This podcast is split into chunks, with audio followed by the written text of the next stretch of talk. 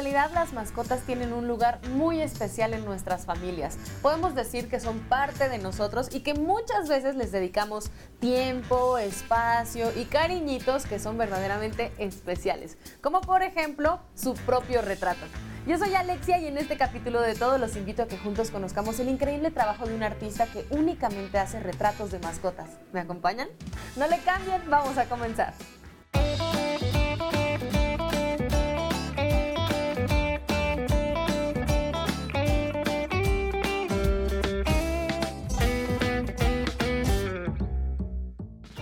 Por supuesto detrás de cada gran obra existe pasión, dedicación, vocación y talento.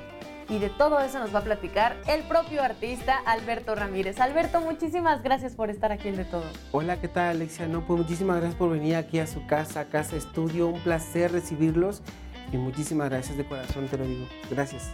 Alberto, sabemos que tienes muchos, muchos fans, no solamente porque a las personas, como les estaba platicando, nos gusta ver a nuestras mascotas y qué mejor que tenerlas inmortalizadas en una obra de arte, sino también porque tu trabajo tiene mucho amor. O sea, te apasiona lo que haces y lo podemos ver en TikTok, en tus redes sociales, te entregas completamente. Entonces yo quisiera que nos contaras cómo comenzaste a pintar, cómo en tu vida de pronto dijiste yo soy pintor y esto es lo que voy a hacer. Ok, mira Alexia, pues mi vida ha sido toda una odisea, ha sido muchísimo trabajo. Eh, fueron años de, estar en búsqueda y de seguir en una, en una búsqueda. Eh, no estudié y eso me ha permitido eh, buscar aún más, ¿no? Entonces, he realizado muchos viajes, soy una persona que, que me, me, caracterizo por eso, por estar conociendo una y otra cultura y diferentes cosas. Entonces eso, eso me animó eh, eh, a, irme eh, descubriendo poco a poco en el sentido del arte. ¿no? Desde muy pequeño me gustaba dibujar como todo artista. desafortunadamente pues no tuve la, por la parte de, la familia, no tuve el acceso. ¿no? estudié una licenciatura en informática. Diferente. nada que ver, nada que ver y pues renuncio, ¿no? O sea, así como que a mitad de carrera tomo la decisión de, ya no continuar con los estudios, porque a mí me apasionaba todo esto. En algún momento te preguntaste, ajá, me gusta el arte y, como que quiero pintar, pero ¿de qué voy a vivir? Es como la pregunta que siempre se hacen los artistas en e, camino. Exactamente, exactamente. Entonces, en ese tiempo, por ejemplo, la forma en la cual yo solventaba mis exposiciones, eh, era de las obras que yo tenía, tomaba fotografías y las vendía, las vendía en, los estados donde, donde, donde iba, especialmente en Chiapas, que fue un año de, mucho trabajo. Entonces prácticamente vendía mis, mis obras, pero en postales. Entonces pude vivir muchísimo tiempo de ahí e hice cosas importantes.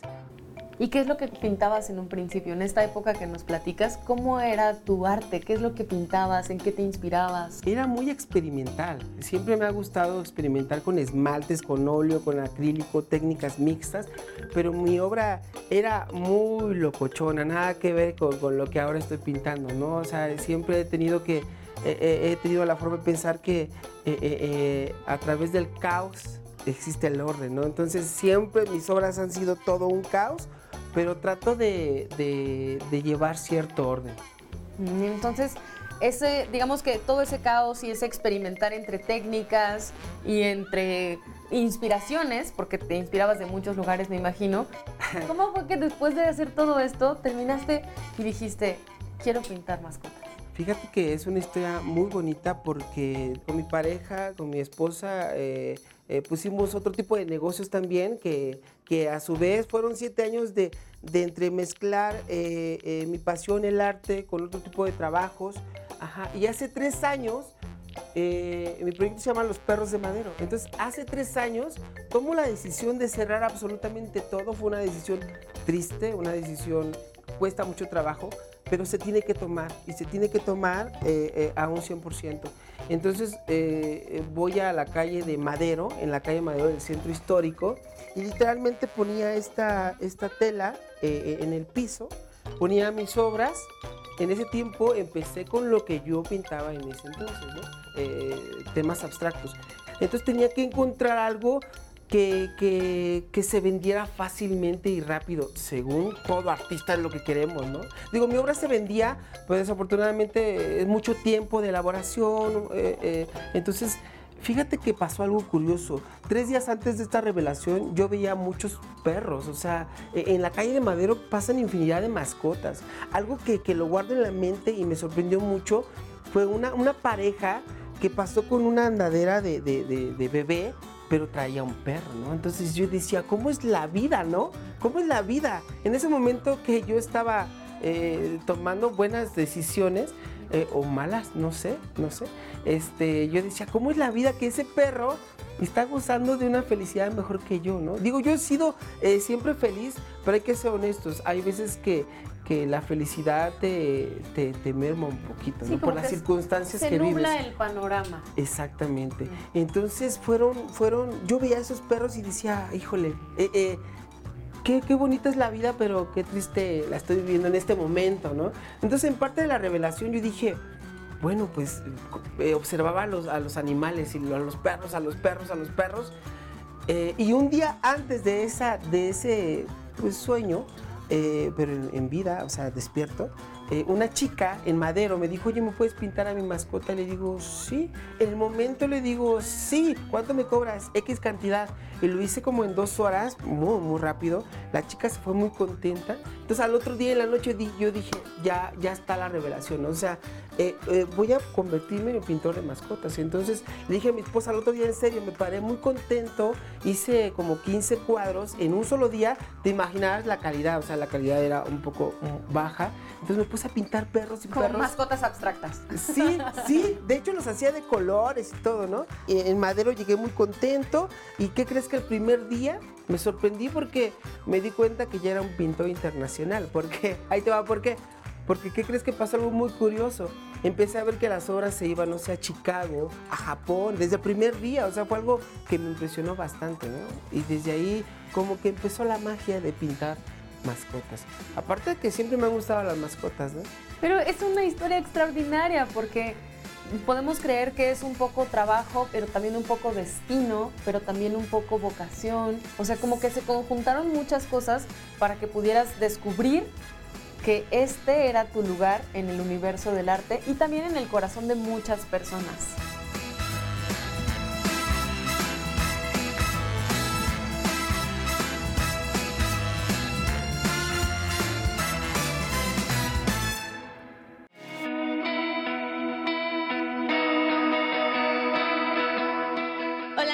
Soy Shelma Cerrillo, soy la líder del proyecto Dog y pues, voy a presentar justamente esta aplicación que es una red social para perros.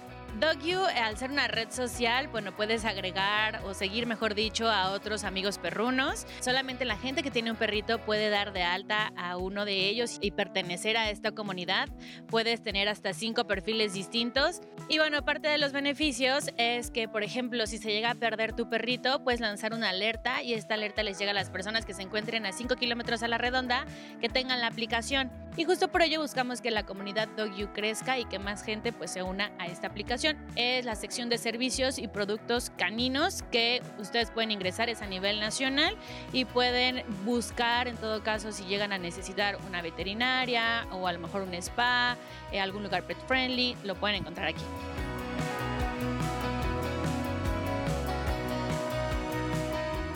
Bueno, lo único que necesitan es descargarla, si está en iOS y en Android. Es importante decir que solo está en teléfonos celulares.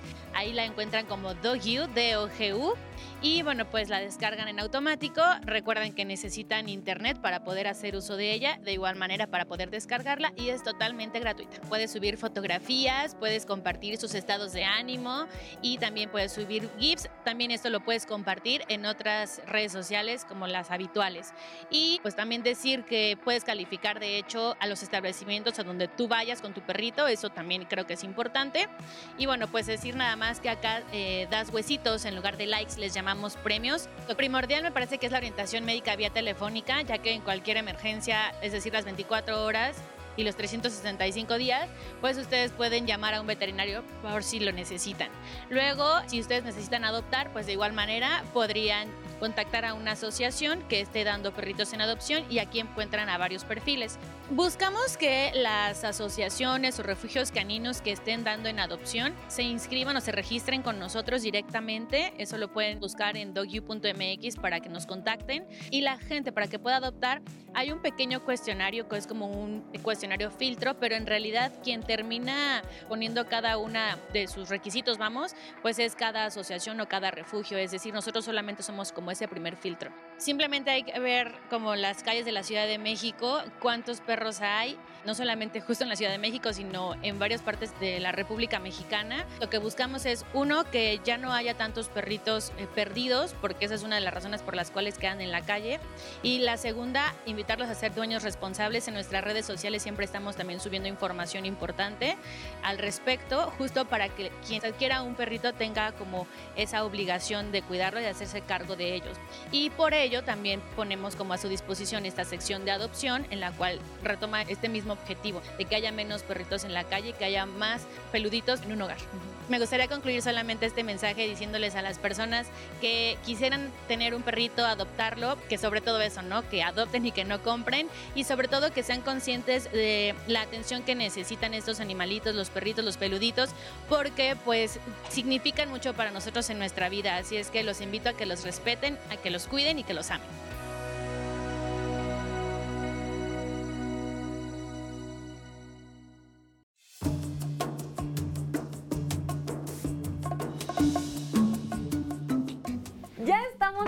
Ahora sí prepárense porque vamos a ver al artista en acción.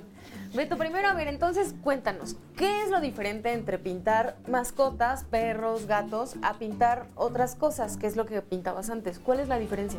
Mira, la, diferencia es que pintar una mascota es captar una esencia diferente, ¿no? Algo que a veces no estamos tan acostumbrados a verlo. Digo, yo he visto muchas pinturas de- de perros, de animales, pero, pero ya al momento de hacerlo te das cuenta que debes de captar ciertos elementos, ¿no? Por ejemplo, sus ojos, la nariz y la boca para mí son los elementos principales en los cuales a veces empiezo con, con los ojos, la nariz y la boca, pero a veces no, a veces resulta que al final los hago, ¿no? De- depende de cómo me hable eh, la obra, el cuadro. A mí me gusta mucho de tu obra que, por ejemplo, vemos así a las mascotas en, en su estado natural de mascotas, como nada más sentadas, sacando la lengua o posando, pero también tienes otras obras en donde vemos aquí al gato, por ejemplo, con, con como un cuadro renacentista, un Ah, cuadro barroco quizás, como esas intervenciones que ya también vienen con tu creatividad.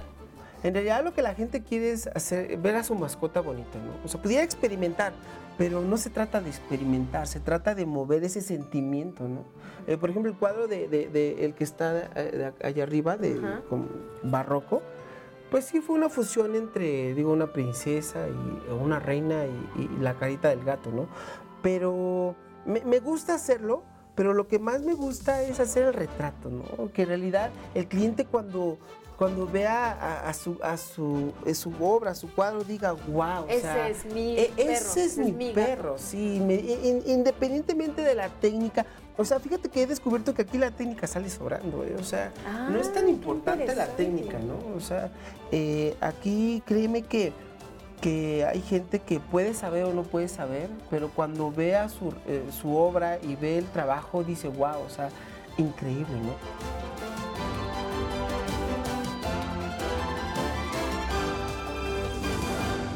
Hablando específicamente de cómo pintas, ahorita que nos mencionas que la técnica a veces sale sobrando, ¿cómo es pintar un ser vivo que está cubierto de pelo? Este perro, por ejemplo, que es ahorita, es pelo corto. Pero vemos otros cuadros en donde se trata de animales muy peludos y podemos saber si el pelito es lacio, si es chino, si se está moviendo. Platícanos Sí. cómo, cómo trabajas eso, cómo lo haces. Por ejemplo, e- este, este cachorro es un, es un bulldog inglés, entonces su pelo es muy corto, ¿no? Entonces, eh, por ejemplo, ahí te va lo que yo hago. Voy a agarrar un pincel, entonces, eh, a veces pensáramos que hacemos pelito por pelito, pero no, aquí por ejemplo lo que hago es, es este, trabajar eh, colores claros sobre oscuros, que es parte de, de una técnica que así se ha venido llevando siempre. Entonces, este, eh, no trabajo pelo por pelo, entonces puedo trabajar de una forma rápida y hacer lo que quiero hacer, ¿no? Con, con un solo pincel y de manera rápida. Ya con unas veladuras, pues ya por ahí, por ahí queda. Y eso nos da la sensación de pelo. Y eso nos da la sensación de pelo, ¿sale? Lo, lo vemos de lejos y decimos, wow, pero en realidad parece pelo, ¿no? Ya si acaso eh, pensaríamos que a veces hacemos pelito por pelito, pero no. Ya con un pincel pues, más delgadito, nada más hago insinuación de algunos pelitos que aquí salen. Entonces, eh, ya, ahí- ya quedaría ahí.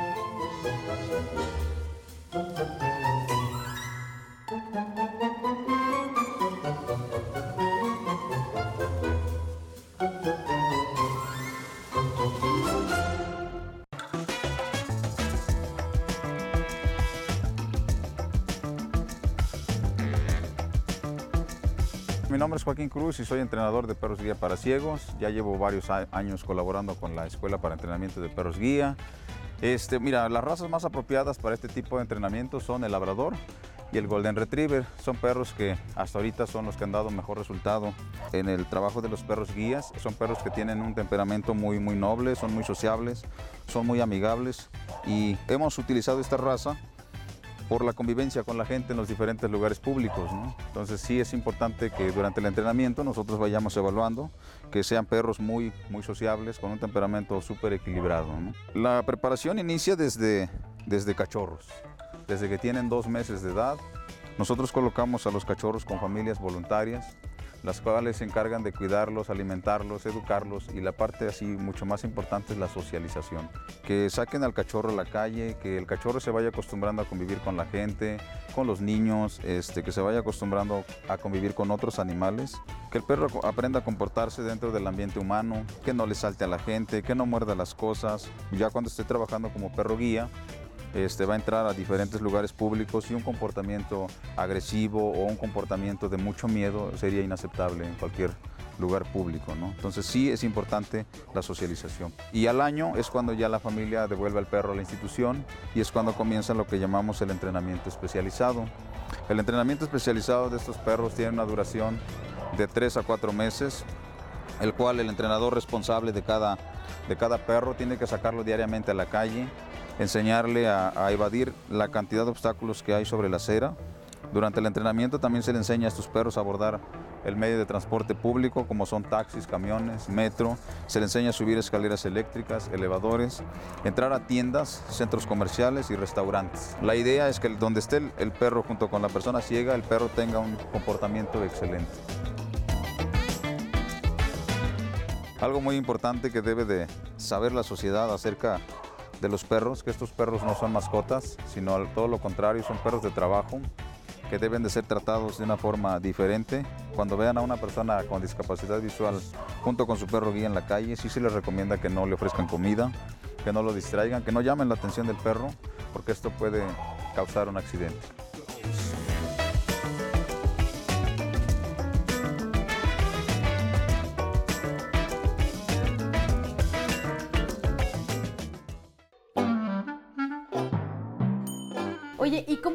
¿Cómo es que la gente se acerca a ti para solicitar retratos de su mascota? ¿O a veces tú pintas como animales al azar y de todas maneras esos cuadros se venden? ¿O cómo es la dinámica? No, mira, la gente me descubre en Facebook, eh, en redes sociales. Alejandra, que es mi esposa, es la, toda la coordinadora de ventas, todo mercadotecnia. Entonces es- ella hace la venta, nos manda la fotografía o un par de fotografías. Yo las arreglo eh, eh, en mi ordenador, en mi computadora. Estoy trabajando la, la imagen, la arreglo o hago alguna fusión de los ojos de esta. O sea, puedo, puedo arreglar ahí cierta situación. Entonces ya una vez teniendo ya la imagen que me, me agrada, ya es cuando ah, ah, parto a, a plasmarla en un primer boceto y luego ya a, a pintura. Pero así es como nos conocen. Entonces, pues te imaginarás que nos, que nos marcan o nos llaman de todas partes de México y del mundo, ¿no? O sea, es algo increíble. Los perros de madero, pues, están en los cinco continentes. Y yo creo que hemos entregado en toda la República Mexicana. Son más de 2.000 cuadros, que lo, lo digo no por cantidad, sino por el éxito que ha tenido el proyecto, ¿no? O sea, no hablo de números, hablo de, de la gente que, que, que ha- le ha apostado al proyecto, que ha creído en mí, en que, él, eh, que es la mejor opción para pintar a sus mascotas, ¿no?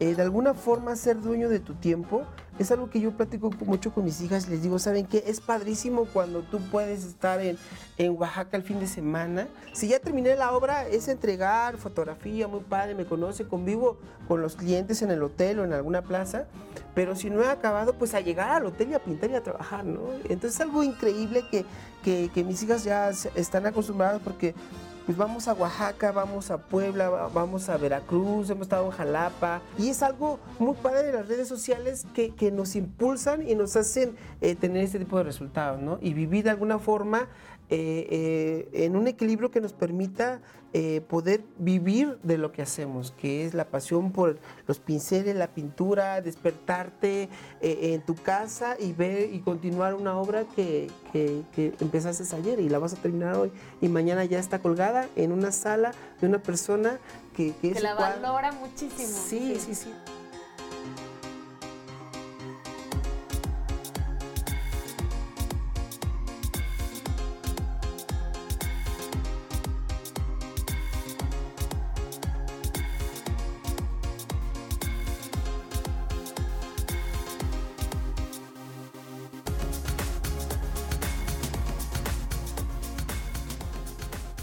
Sé que muchos, y sé que es difícil porque con 2.000 cuadros, pues seguro todos te gustan un montón, pero debe haber algunos que tengan una anécdota divertida o un recuerdo especial. Sí, hay muchos, hay muchos. Cuando entregas un cuadro y, la gente logra sacar lágrimas, logra sacar un abrazo, es algo que no tiene precio. Pero te voy a enseñar un cuadro que realmente me mueve cada día que lo veo y, y, en Día de Muertos, en Navidad, guardan ese lugar especial en la pared especial de este hogar. Este es el cuadro de mi amigo Marco Antonio. Este cuadro lo, guardo muy especial. El perro partió, pero fíjate que la, historia eh, fue muy triste porque eh, este cliente de, Morelia me contactó por TikTok. Entonces eh, estaba muy emocionado, vio, vio, su cuadro, cómo lo estaba pintando en vivo, eh, me mandaba mensajes y, le decía, ¿sabes qué? Ya es la una de la mañana, ya vamos a descansar. Me decía, no, termínalo. Él quería ver que ya, ya estuviera terminada la, la, obra de este cachorro que ya, pues, ya había partido también, ¿no? Pero ¿qué crees que a los tres días recibimos una llamada de, de sus familiares? Diciéndonos que Marco Antonio pues había perdido la vida. Fue bastante triste y desconsolador que esta obra ya no podía llegar a, a, su domicilio porque perdimos el contacto. Solamente nos avisaron, yo quería regalarla, mandarla sin que me diera nada a cambio, pero ya no se pudo hacer el contacto. Entonces esta obra pues la, la, la guardamos en el estudio con mucho cariño de esta, de esta salchicha y bueno que la conservo en un lugar muy especial, ¿no?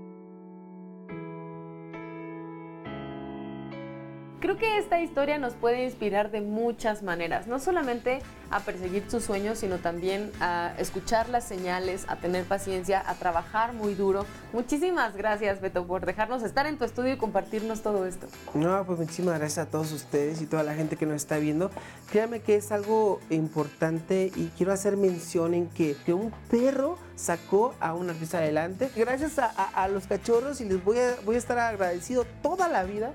Y bueno, pues tenemos infinidad de proyectos y créeme que tengo toda una bomba de ideas que ahora gracias a este equilibrio que logré, pues pues agárrate, porque Alberto Ramírez créeme que se va a escuchar en muchas partes de México y del mundo, ¿no? Que así sea, Beto. Muchas gracias. Muchísimas gracias. Bye.